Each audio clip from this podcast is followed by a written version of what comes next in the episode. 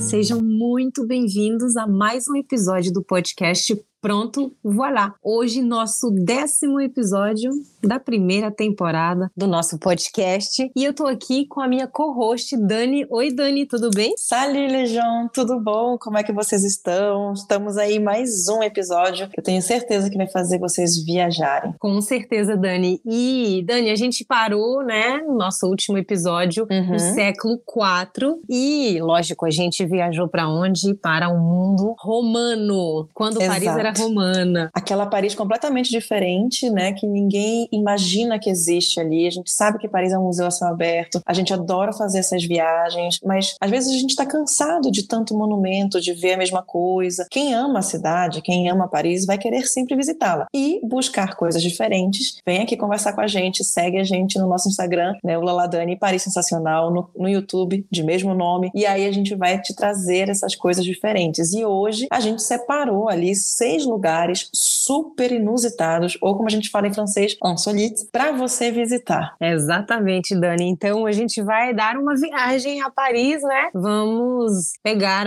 ônibus, metrô, o que vocês quiserem, andar a pé pelas ruelas dessa cidade luz e vamos conhecer lugares insolites. Très bien, c'est parti, les gens. Prenez votre passe Navigo. O passe Navigo é a coisa mais importante de quem vai passar mais de uma semana na cidade.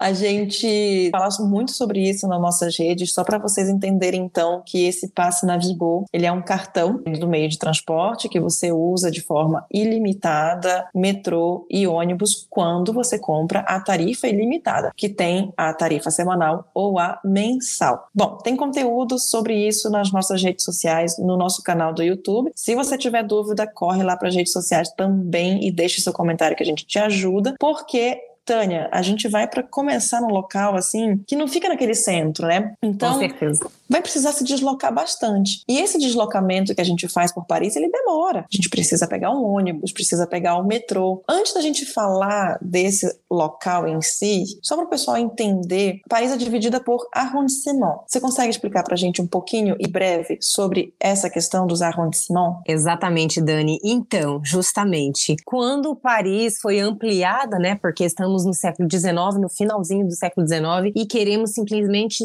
sanificar a cidade, ampliar as ruas, né? Porque antes disso, nessa época, Paris era simplesmente muito violenta, era a cidade do crime, né? A gente precisa lembrar que Paris era essa cidade antes do Napoleão III e do Haussmann chegarem, né? E transformar uhum. a cara, o rosto de Paris. Então, justamente esses arrondissements nasceram nessa época. Hoje temos 20 distritos começa tudo no centrinho de Paris, ou seja, vocês vão começar com o primeiro, com o segundo, terceiro, quarto, e tudo isso forma uma casca de caracol a partir uhum. do meio, do centro de Paris e vai ampliando cada vez mais, cada vez mais, cada vez mais. Só que no início, a casca de caracol era invertida. E Dani, o 13 terceiro distrito, você sabia onde ele ficava? Ele ficava no nosso atual 16 arrondissement, 16 distrito. Só que você ah. sabe que os burgueses, né, aquela aristocracia toda, sempre morou no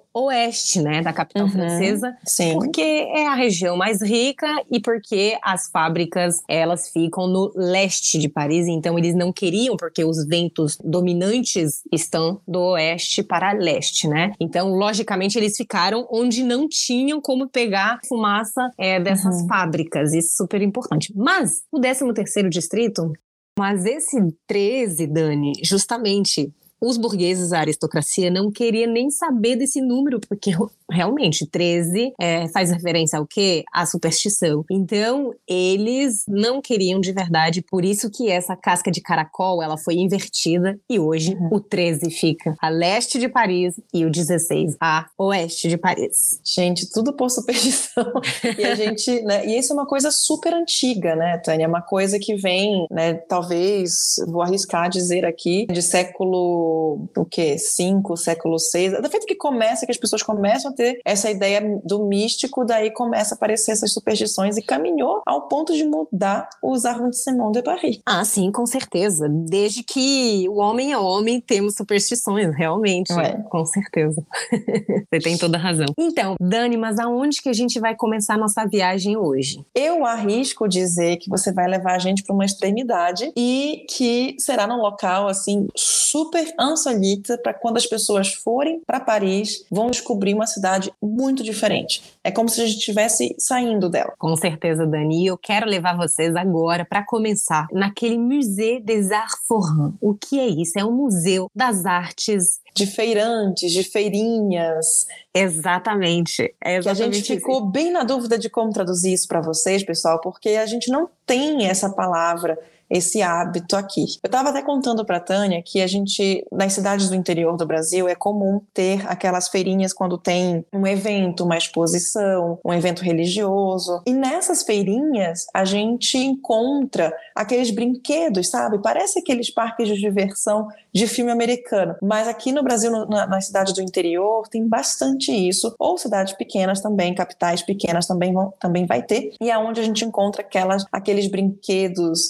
bem de infância. Para mim, representa muito a minha infância. Feirinhas, é, barraquinhas, perdão, barraquinhas que vão vender comidas do, da cidade, comidas típicas daquele mês, às vezes até associado à festa junina ou não. É bem interessante, mas como que a gente vai traduzir isso, né? Então, palavra nova para vocês aprenderem. Art forain, que daí são as artes das feirinhas. Exatamente. Então, como é que a gente acessa, né, esse Musée des Arts Forains? Vamos ter que pegar a linha 14, Dani, essa linha uhum. automática, para chegar lá. Vocês vão poder entrar. Eu costumo dizer, assim, é muito bacana visitar esse museu na, no período de Natal, porque realmente é algo feérico, sabe? Uhum. Você entra e você se depara com esses carrosséis antigos, porque na verdade são objetos que dá retratam objetos do espetáculo, né, dessas artes dos feirantes do século XIX e do século XX. Então, realmente é essa magia que você vê tanto nas crianças, nos olhos das crianças e estrelinhas também nos olhos dos adultos. Então, super vale a pena entrar nesse museu. E o que é interessante porque isso faz parte da cultura europeia, né? Essas fêtes foraines, que, são, que acontecem principalmente na época do Natal, elas estão na Europa inteira. E aqui pra gente, a gente talvez não tenha esse, tanto, tanto esse interesse. Porém, gente, quando vocês verem as fotos, é encantador, é muito diferente. É uma coisa assim que realmente é uma forma da gente conhecer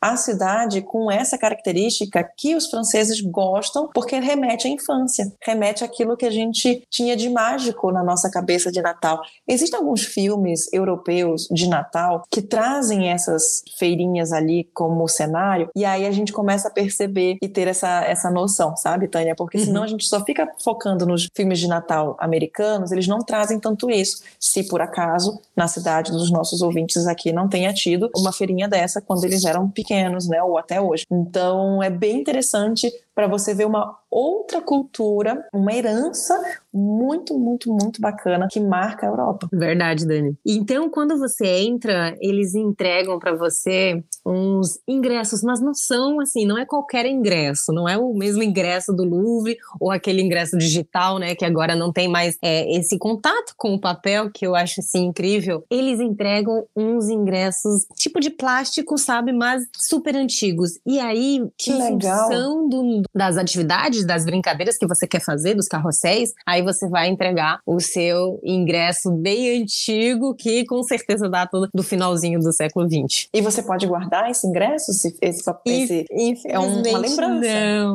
É... Ah, não. Infelizmente não, mas tudo assim é feito para você se transportar realmente. Você tá com o seu disco voador e você se transporta naquele século XIX, no século XX, e você faz é, aquelas brincadeiras, os manejos, carrosséis, bem, bem engraçado. E você tem que pedalar, viu? Você tem que. Ah, sério? Sim, tá no cavalo e tem que pedalar, porque na época só funcionava com todo mundo pedalando. Sim, faz total sentido, com certeza. E Tânia, o que mais que a gente encontra lá dentro? Você falou dos manejos, que são os carrosséis, né? Que tem uma diferença entre a palavra carrossel e a palavra manejo? Então, sim. O carrossel realmente é aquela estrutura que nós vimos, por exemplo, na frente da torre, com os cavalos, com aqueles pedaços de madeira, né? Já uhum. o manege, ele não é obrigatoriamente nesse estilo. Ele pode ser montanhas russas, é considerado como manege. Ah, entendeu? Escuta. e eu, eu posso falar, tipo, por exemplo, as montanhas russas, as montanhas russas moderníssimas de hoje, eu posso chamar de manejo? Sim, totalmente. Je savais pas.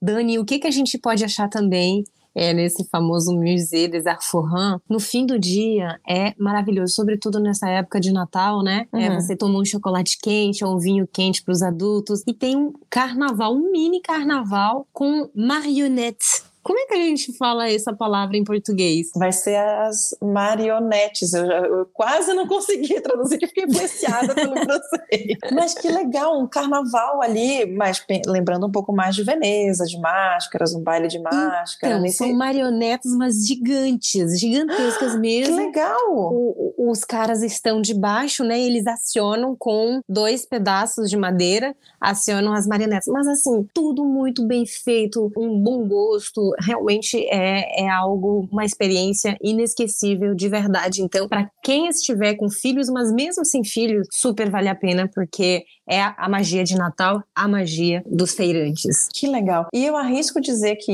isso, assim, a gente traz, né, a gente, os europeus, trazem isso desde a época medieval, né? Aquela questão da, de fazer uma festa na praça. Sabe o que me lembra muito, de falar a verdade? Talvez não seja medieval, eu estou pulando momentos agora para ir pro filme do Corcunda de Notre Dame, quando tem aquela festa que o Corcunda no filme da Disney, que ele sempre quer participar e é onde ele conhece a Esmeralda? Com certeza. Já nessa época medieval, por exemplo, na frente da Catedral da Notre Dame, Sim. tinha aquelas festas onde é, eles colocavam déguisement, né? Oui. Você quer traduzir? As fantasias. Exato. As fantasias, Fantasias. Só que eles faziam representações de episódios bíblicos. Ah. Então já tinha, por exemplo, no domingo, depois da missa ou antes da missa, já tinham esses espetáculos onde se fantasiavam e uhum. faziam teatros, etc, etc. Então já existia assim nessa Idade Média, uhum. em 1163, quando começaram a, a construção da Catedral da Notre-Dame de Paris. Nossa, très, très, très, très intéressant.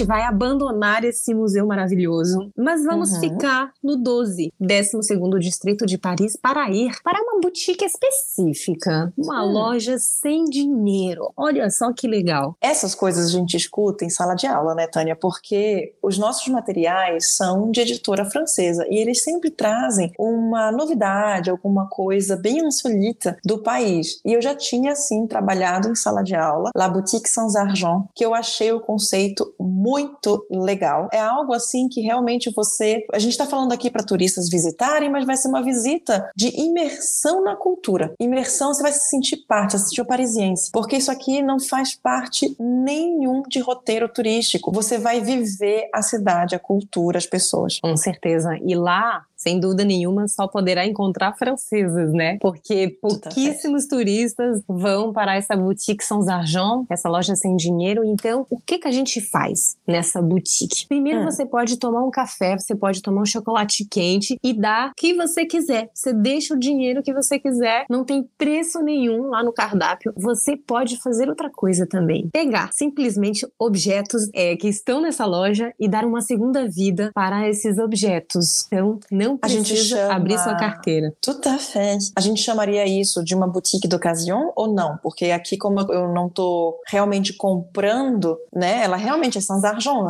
Exatamente. A gente, faz, a gente faz o que a gente quiser. Se você quiser deixar, você deixa. Exatamente. Ou troca. Mas seria uma boutique d'occasion que é, ou seria Sim, as nossas... exatamente. Inclusive, você pode deixar as suas coisas também ah. é, de forma gratuita, né? E pegar e levar outras, outras coisas. Exatamente. Isso é muito legal. E eu sei, Tânia, também que é uma associação associação é uma associação de moradores da, apenas daquele bairro, daquele distrito que começaram a fazer a Boutique Sans Argent ou ela tem outras unidades? É uma associação um pouquinho maior? Então, ela tem duas lojas, né? Ela tem essa do 12 e ela ah. tem uma outra no 19. Mas ah, para legal. os nossos viajantes e os nossos ouvintes, eu aconselho ir para a loja do 12, porque a de 19 eles podem se perder e infelizmente o 19 tem uma parte boa, mas tem uma parte também que não é muito boa. Então por isso que vamos focar no 12. Mas é, você tem toda a razão, é uma sensação. Super. C'est très intéressant. Bom, para chegar lá, Tânia, se eu sair ali do, do Musée des Arts Forains, que eu acredito que a gente pegou então a linha 14, deve ter descido ali em uh, Austerlitz, Será que é por ali que eu desço? Para ir para o um, Museu des Arts Forains? Então, Dani, na verdade a gente pode descer na parada Cour Saint-Emilion da linha 14, né, para uhum. poder ir até esse museu. E o bom é que você pode ir para Boutique Sans Argent logo depois da sua visita para o, Muse o Musée des Arts Forains. Você uhum. pode ir tanto de ônibus quanto a pé. A pé você vai gastar uns 20 minutos, 21 minutos, porque fica no mesmo bairro.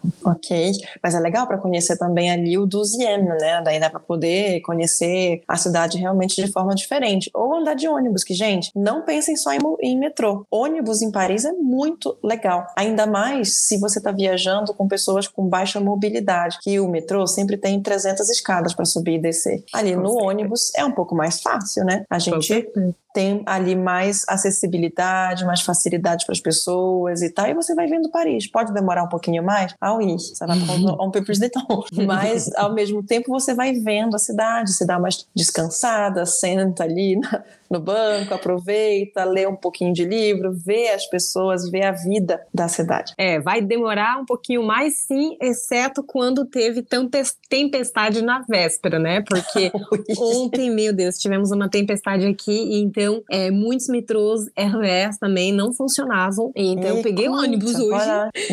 Peguei ônibus hoje e eu cheguei no meu destino antes de, de chegar, ah, de pegar o metrô, né? Então, realmente, uhum. ainda bem. Super legal. E, pessoal, pessoal. Então, para visitar e aproveitar 100% desses ambientes, principalmente aqui do La Boutique Sans Argent e também do museu, né? Porque afinal de contas ali não tem, no museu eles não oferecem visita guiada em inglês, apenas em francês. Aqui na Boutique Sans Argent você vai querer trocar informações, quem sabe até deixar um, um levar, já sabendo que existe a boutique, você pode levar um souvenir teu que você queira trocar por algo. Olha só que legal. Pra quem Exato. gosta dessa economia circular, uhum. né? Trazer isso do, do Brasil, deixar lá e, e, fazer uma troca, conversar com as pessoas, tudo isso você vai precisar falar bem o francês, né? Então já sabe que aqui no Laladani você encontra as aulas tanto individual quanto em grupo, que a gente te prepara para poder você absorver a cultura ambiente, a cultura desse país francófono da melhor forma possível. Exatamente. Dani, então, o que que a gente pode trazer para essas lojas, né? Você hum. pode trazer uns brinquedos, pode trazer uns acessórios, tudo que é de decoração, livros também, coisas eletrônicas. Uhum. Uhum. Às vezes uma pintura, louça. né? Tem gente Sim. que sabe pintar e tal. Faça um quadro e leve e deixe. Já pensou que legal o teu quadro viajar o mundo inteiro? Aí, ó, ó eu Uau. aqui, né? Já tô pensando aqui em fazer um quadrinho. Atrás escreve uma história sobre aquele quadro e a próxima pessoa que pegar vai ter um material teu com uma história. E, gente, vai viajar o mundo. Adoro. Eu adoro esse tipo Uau. de coisa. com certeza. Só que os objetos precisam ser pequenos, porque eles não têm espaço suficiente para, por exemplo, é, se você chegar com um armário gigante, né? Eles não ah, aceitam porque Paris você já sabe, o aluguel de Paris é caríssimo, então pronto. Rito tá festa. Então quando for levar o seu objeto, também é aquele que caiba na sua bolsa. Dani, agora eu gostaria de lhe convidar para a Tour Jean Sans Peur, Jean, João Sem Medo. Será que você já ouviu falar esse nome? Tânia, te confesso que não. Não faço ideia do que seja essa tour. Essa daí eu não conheço. Eu tive que pesquisar quando a gente conversou sobre o tema. Uhum. Já achei super diferente, mas estou curiosíssima. Essa história dá para visitar o que que é. Eu só vi que é muito parecido com a estrutura do museu que a gente viu no nosso francês com Paris, que passeamos ali pela região da Sorbonne. Museu da Idade Média, se eu não estou enganada. Sim, exatamente. Essa Tour Jean Saint-Peur, ela data do século XV, do iníciozinho do século XV, então estamos em, em 1409. E quem é esse Jean Saint-Peur? Esse Jean Saint-Peur, ele é um duque francês, duque de Borgonha, que é uma região da França, né, onde tem bastante vinhos e, uhum. logicamente, esse duque era riquíssimo, né? Quando somos duques, temos posses, né, propriedades, uhum. então o que faz uma pessoa ser rica nessa época são as propriedades justamente. Então, Dani, esse Jean Saint-Peur, ele estava em conflito. Em conflito com quem? Com o irmão do rei Carlos VI. Então, para mostrar que ele tinha mais força, para mostrar músculos, né? Pronto, para mostrar que ele era homem. Esse ah, Duque Jean Saint-Peur, ele decidiu a construção de uma torre para mostrar realmente esse poder que ele tinha, realmente. Uhum, porque através da construção ali daquela época, fazer algo maior do que o rei deveria ter, né? É, exatamente. Realmente, o fato de construir cada vez mais alto significava que tinha esse poder, que você podia alcançar Deus, né? Então, Até assim, hoje, né, Tânia? Sim. Até hoje, né? A gente tem aqui um balneário no litoral de Santa Catarina que parece que vai sair uma construção de não sei quantos metros, assim, vai ser mais alto do que o prédio de Dubai, inclusive. Nossa. Então, Jesus, né? Eu nunca chegaria a ficar naquele negócio tão alto. Imagina as pessoas daquela época também, né? Que vem algo que pra gente hoje não é algo normal, mas para eles, assim, essa questão do medo da altura. E aí agora eu tô curiosa, será que tem alguma coisa a ver com o nome dele? Com o nome dele? De não ter medo de altura? Ou não? Era só que ele era uma pessoa destemida mesmo. Ah, não. É, então, o nome realmente é porque ele não tinha medo do, do poder dos reis, não tinha medo do. É, dos outros, dos outros homens que tinham poder nessa cidade, né? Então, por isso que ele ficou com esse nome de Jean Saint-Peur. É, mas essa torre que ele pediu para erguer realmente era também para se defender, porque ela fazia parte, essa torre, de uma fortificação, ou seja, de uma muralha para poder se proteger é, dos inimigos dele. E essa torre hoje a gente pode visitar? Podemos visitá-la e realmente é muito bacana. Tentar voltar no tempo, né, nesse século XV, nessa Idade Média parisiense, uhum. é, é, muito, muito interessante. São visitas guiadas. Tu tá fé. E a gente pode fazer com você? Lógico, pode fazer com a gente sem problema nenhum. A gente vai voltar nesse tempo do, da Idade Média, dos grandes senhores feudais, ver uma Paris diferente diferente, com um rosto diferente. Ai, eu adoro isso, gente. Ainda mais quando a gente pensa isso em criança, que as crianças estão estudando isso no colégio. Nossa, se fosse, se eu pudesse, na minha infância, com certeza eu teria absorvido muito mais essa história que eu estava aprendendo na escola e vendo na prática ali. Nossa, meu, eu fico, eu fico arrepiada. E ela fica no 12 arrondissement, que é um arrondissement muito histórico. Um arrondissement cheio de história em todos os séculos, né? Com certeza. Apesar de estarmos no, na margem direita, ou seja, a margem comercial, né? Tá. Aqui é realmente cheio de história.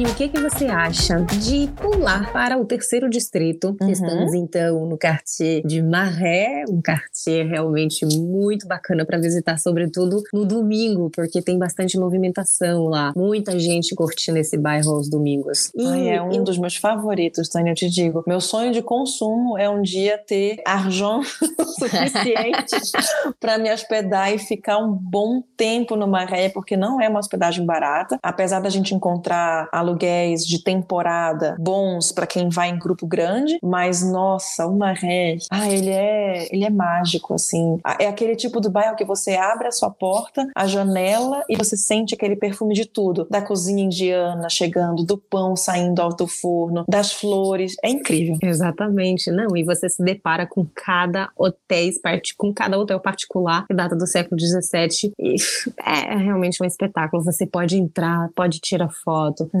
Sair. Um dos hotéis particulares, assim, Museu Carnavalé faz parte desses museus, desses hotéis particulares, e a gente vai falar em breve o que é um hotel particular. É, que essa aqui eu ia comentar para poder a gente trazer essa curiosidade. Exato. Bom, mas por que, que você está me levando pro Marrakech? Simplesmente porque eu quero lhe mostrar a casa mais antiga de Paris. Bom, até hoje não descobrimos mais antiga do que essa casa, né? Que é La Maison de Nicolas Flamel. E eu acho acho que você sabe quem é esse Nicolas Flamel, não sabe? Olha, Tânia, o Nicolas Flamel que eu conheço, eu o conheci quando eu tinha 14 anos de idade lendo Harry Potter, que era o bruxo alquimista que criou a pedra filosofal. Inclusive, no próprio livro, ele é o personagem do Harry Potter, é francês, né? Uhum. E está lá como um grande alquimista que nasceu antes de Cristo.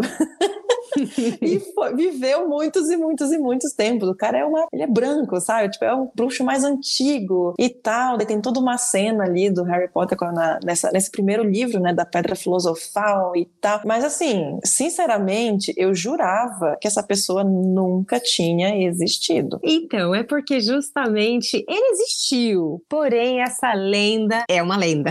Essa história é uma lenda, né? É, então, quem foi esse Nicolas Flamel de verdade. Primeiro, ele decidiu construir essa casa em 1407, né? Uhum. E mais uma vez estamos nessa Idade Média, então tem que imaginar uns porcos nas ruas comendo aqueles, é, aqueles lixos que a gente joga pela janela, né? Que jogamos uhum. pelas nossas portas. Inclusive, Tânia, fazer um parênteses aqui para as pessoas, porque maré significa pântano. Então, quando você falou para mim ali dos porcos, dos animais comendo o lixo da rua, me vem aquela ideia de lama, de uma rua lamacenta e que faz parte daquele bairro, né? Você acertou tudo, Dani. Realmente temos que imaginar essa Paris desse jeito, com essa água que estava escorrendo, né, no meio da rua, nessa lama, porque Paris de verdade era assim nessa Idade Média. E o rei Francisco I, um pouquinho mais tarde, ele vai é, pedir para todos os ocupantes, os habitantes, né, de Paris, limpar pelo menos uma vez por semana na frente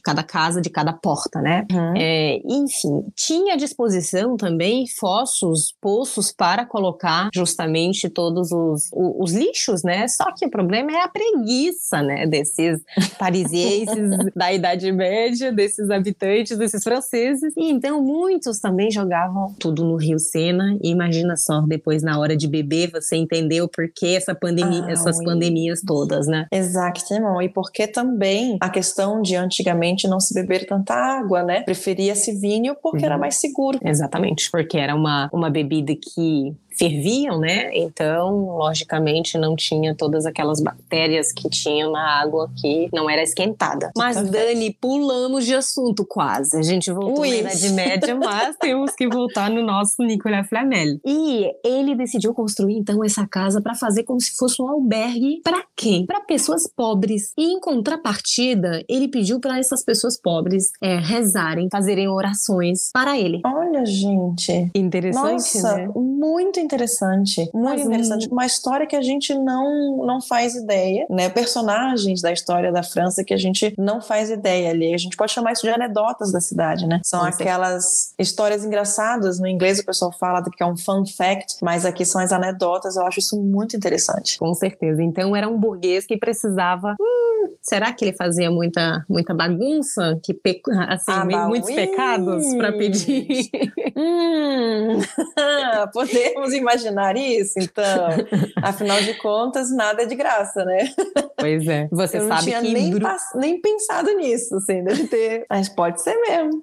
E você sabe que em Bruges, quando eu levo os nossos clientes para lá, tem uhum. igual também umas casinhas onde os aristócratas simplesmente construíam casas para colocar pessoas pobres para rezarem para eles. Uau, meu Deus. E essa casa hoje, Tânia, ela é o quê? É apenas uma moradia é uma... ou virou Não, um restaurante? É um restaurante, exatamente, Dani, que faz comida bistronômica. Eu uhum. confesso para você que eu nunca provei, porque essa, às vezes essas coisas mais turísticas, eu tento fugir ao máximo, porém, eu vou ter que provar um dia para pelo menos dar esse feedback, né? Ui, tu tá fé. E aí a, a, casa, ela já deve ter passado por várias reformas, acredito eu, né? Mas é então, é incrível, tá intacto ali. Sim, realmente passou por várias reformas, mas dá para ver realmente que ela data do século XV, quando a gente vê é, essas pedras, essa Pierre de Taille que vemos uhum. aqui, ela parece um pouquinho da mesma época que a Catedral da Notre Dame, pelo menos a base da casa, né? Entendi.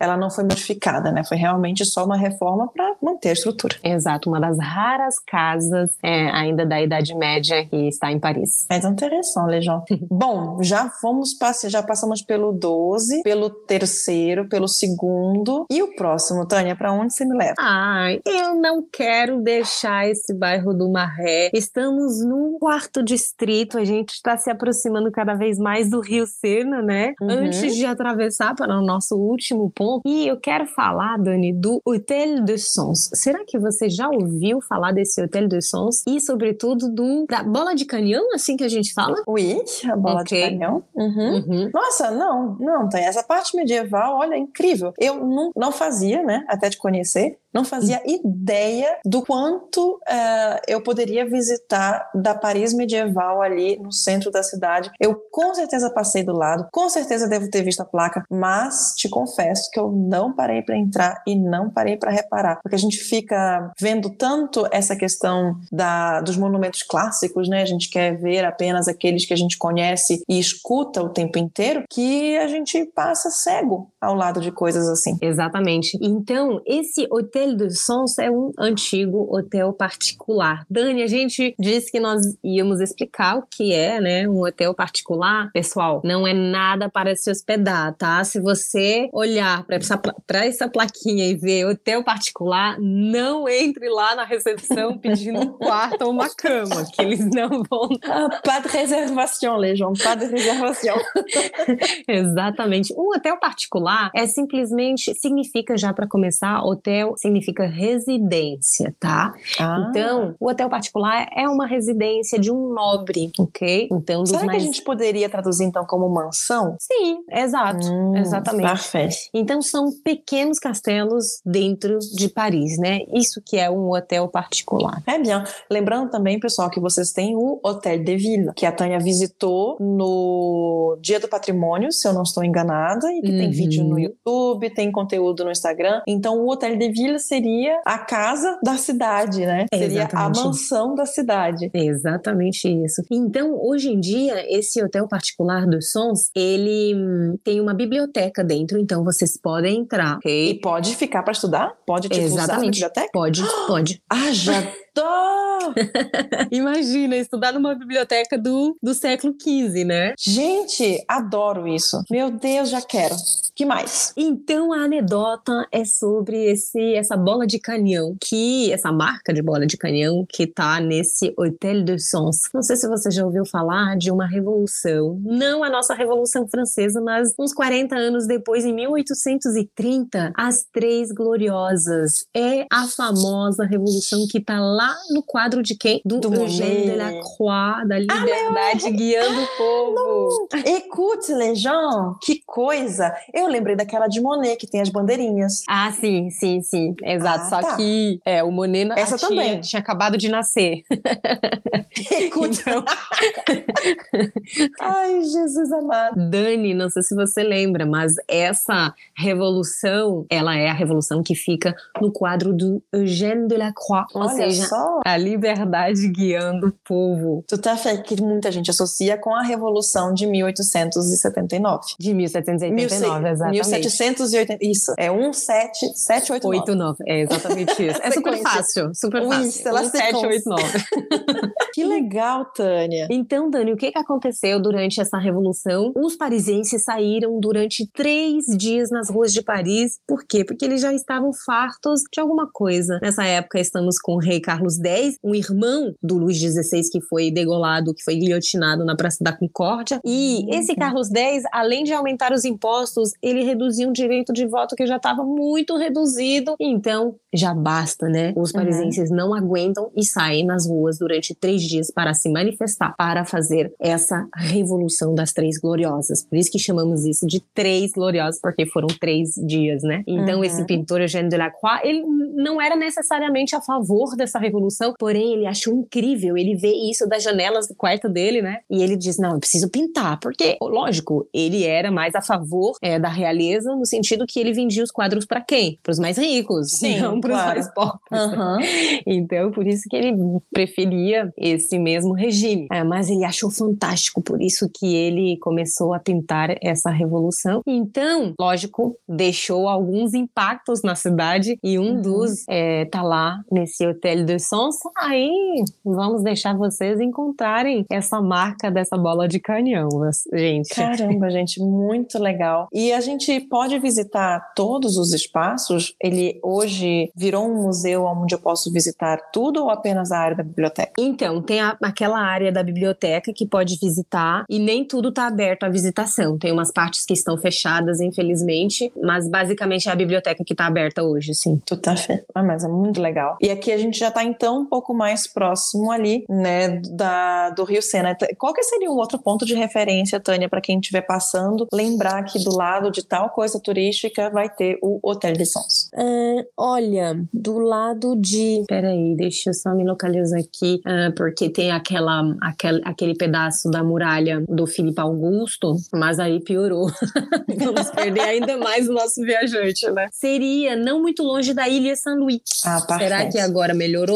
Ah, eu acredito que sim, acredito que sim. Que a gente pode pensar então também, que eu confesso que eu fui abrir aqui o mapa, tá? Quando a gente está passando a um pouco mais da Casa Europeia, é, Europeia da Fotografia. fotografia, sim. La Maison Européenne de la Photographie. É uma região que as pessoas pouco visitam. Essa, esse é outro local muito bacana de ir, para quem gosta de, de fotografia. Né? Eu lembro que quando eu fui, tinha uma exposição é, de uma artista que, puxa vida, eu, Vic Muniz. Ai, que bom, lembrei o nome. Hum. Do Vic Muniz, que ele tinha. É um artista sensacional. Um artista brasileiro incrível que ele cria grandes obras com lixo. Ele transforma o lixo e aí quando tira a foto de cima é uma imagem, uma, um rosto, a cidade, é incrível. E aí eu fui nesse do no Museu Europeu. Então tá nessa região, uhum. né, aqui que as pessoas podem explorar um pouco mais. Que mais que a gente teria por aqui por perto? Talvez saindo da Ilha São Luís, passa nisso, passa na casa da, passa no Hotel de Sons, passa na, na no Museu da Fotografia e vai para Place de Vosges. Exatamente, com certeza. Ah, essa Place de Vosges. E aí, logicamente, Dani, você vai entrar pelo hotel particular de Sully para poder você ver a Place de Vosges, para você entrar na Place de Vosges, porque aí é um, é um local que poucos turistas conhecem e esse hotel particular é realmente incrível. Dá para entrar no pátio e tem uma lojinha, né, uma lojinha de lembranças e depois você segue através os jardins desse hotel particular e entra pela portinha minúscula que tem aí do lado direito. Você entra diretamente na Place de Vosges e por que não, né, visitar também o apartamento, a casa do Vitor Hugo. Exatamente. Nossa, Tânia, eu acho que isso aqui tem que ser feito com você. É, tem que ser, né, a gente vai se juntar aqui todo mundo, né, no, eu e os auditeurs. Vamos fazer um grupo de você guiar a gente nesse local, porque assim, eu já quero saber que Sully é o nome da ala do Museu do Louvre. É, eu já quero saber aqui as outras. Tem uma paroisse que está aqui, é uma paroisse, c'est une église. Je vais le voir les gens, c'est une paroisse. Saint-Louis? Saint-Louis, oui. Saint-Louis, que é dos jesuítas. Eu já quero saber Exato. dessa história. Meu Deus, tem muita coisa bacana aqui, escondida no maré, coisas que assim, tá vendo que esse pessoal, que quem tá nos ouvindo aqui, esse tipo de é o tipo do local que faz parte do roteiro turístico. Mas os pontos que a gente tá falando para você, ninguém percebe. com certeza. Não, realmente, Dani, é, isso tem que ser feito com local, né? Porque realmente quando a pessoa conhece, dá para ver a diferença, dá para sentir a diferença, você poupa, poupa tempo e logicamente você poupa dinheiro. Ah, baby, tu tá festa. Tu tá festa. E assim, né, ganha um conhecimento incrível que nada melhor do que aprender história em campo. Exato. Dani, eu já, eu já quero, de verdade. eu, eu, já quero esse roteiro.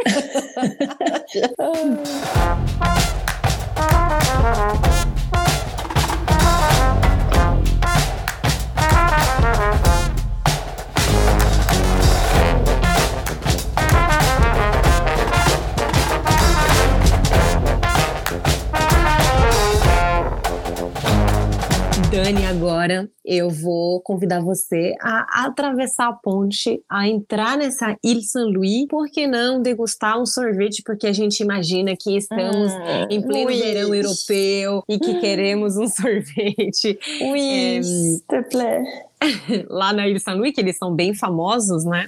E por que não também parar naquele café, naquela brasserie, onde a Emily in Paris para, né? E tem essa vista deslumbrante sobre a Catedral da Notre Dame que perdeu seu teto, né? Sobre o Rio Sena. É muito, muito gostoso poder passear nessa Ilha São Luís, muito agradável. Uhum. Então a gente vai atravessar outra ponte. Pois é, porque a gente vai passar para o outro lado do Rio Sena e vamos chegar na margem esquerda. Perfeito. Então, eu posso dizer que eu estou descendo? Vocês falam isso aí também na França? Quando a gente vai ao sul, a gente desce. Quando vai ao norte, a gente sobe? É, isso a gente fala mais a nível nacional. Ou seja, ah, Jumont, ah, tá. por exemplo, quando eu vou para casa dos meus tios, ou do meu tio, né? Do, do, do, porque tem um que mora no norte e um outro que mora no, do lado do castelo de Chenonceau. Olha só a sorte que ele tem, né? Nossa, quando a gente vai pra lá, meu Deus. Enfim. E pro norte a gente fala, ah, um monte. Um, um monte. É, é isso mesmo. Ah, tá. Perfeito. Mas mais pra distâncias, assim, de cidade, né? Não... Exato. Pra Paris, Entre cidades. a gente não fala isso. Nunca ouvi um parisiense falar isso, mas mais a nível nacional. D'accord. Bom, mas aí descemos, eu vou falar. descemos, descemos ali pra Rive Gauche, mas a gente vai ficar ali no Cinquième ou você vai levar a gente para um outro local? Aí a gente vai para uma parte mais moderna. Vamos para o 7 arrondissement de Paris, o sétimo distrito de Paris, e vamos chegar na Avenida Rap. Será que você já ouviu esse nome? Avenida Rap é onde tem um prédio que é muito bonito e, sobretudo, que tem uma entrada assim bem engraçada. Não sei se alguém já parou na frente desse desse portão, dessa porta desse prédio incrível. E ele tem vários códigos. Não sei se você já ouviu falar de Art Nouveau. Oui, aquela que eu sempre confundo.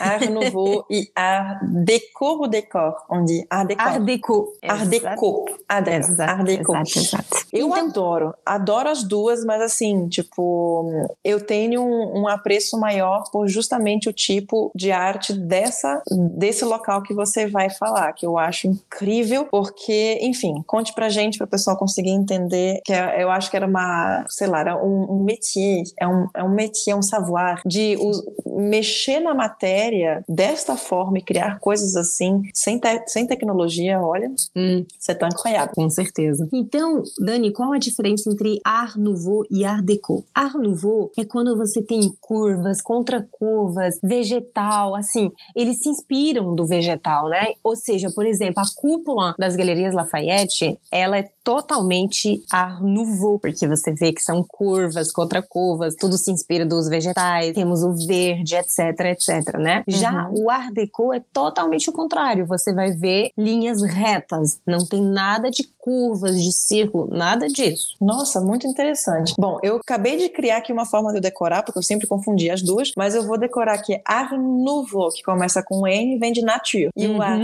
Deco, que começa com D, é de ligne droite, é? de linhas ah, diretas, retas, né? Tudo, tudo droit.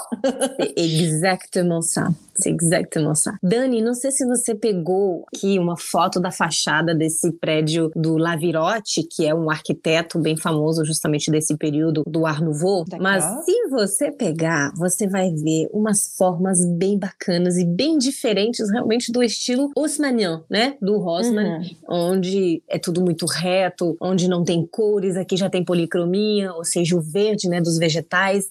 Quando você olha de mais perto, o que que você vê? Não sei se você conseguiu pegar aqui uma foto dos nossos eu tô ouvintes. Com uma. Eu tô com uma foto aqui aberta, os nossos ouvintes vão ter que catar isso também na internet e, e nas nossas redes sociais pra gente ver, mas me diga lá então, que o pessoal também aqui vai ficar curioso, né? Vai entrar na internet para ver, mas tem muita coisa, tem muito detalhe aqui. Tem, tem detalhes maravilhosos. Então, para as crianças, a gente fala que tem detalhes de flores, de vegetais, de animais também. E para os adultos, não para os menos de 18 anos, tá? É. Para os nossos adultos. Quando você vê e olha bem aquele portão todo na madeira, né? Não sei tá. se você enxerga, mas. Olha lá!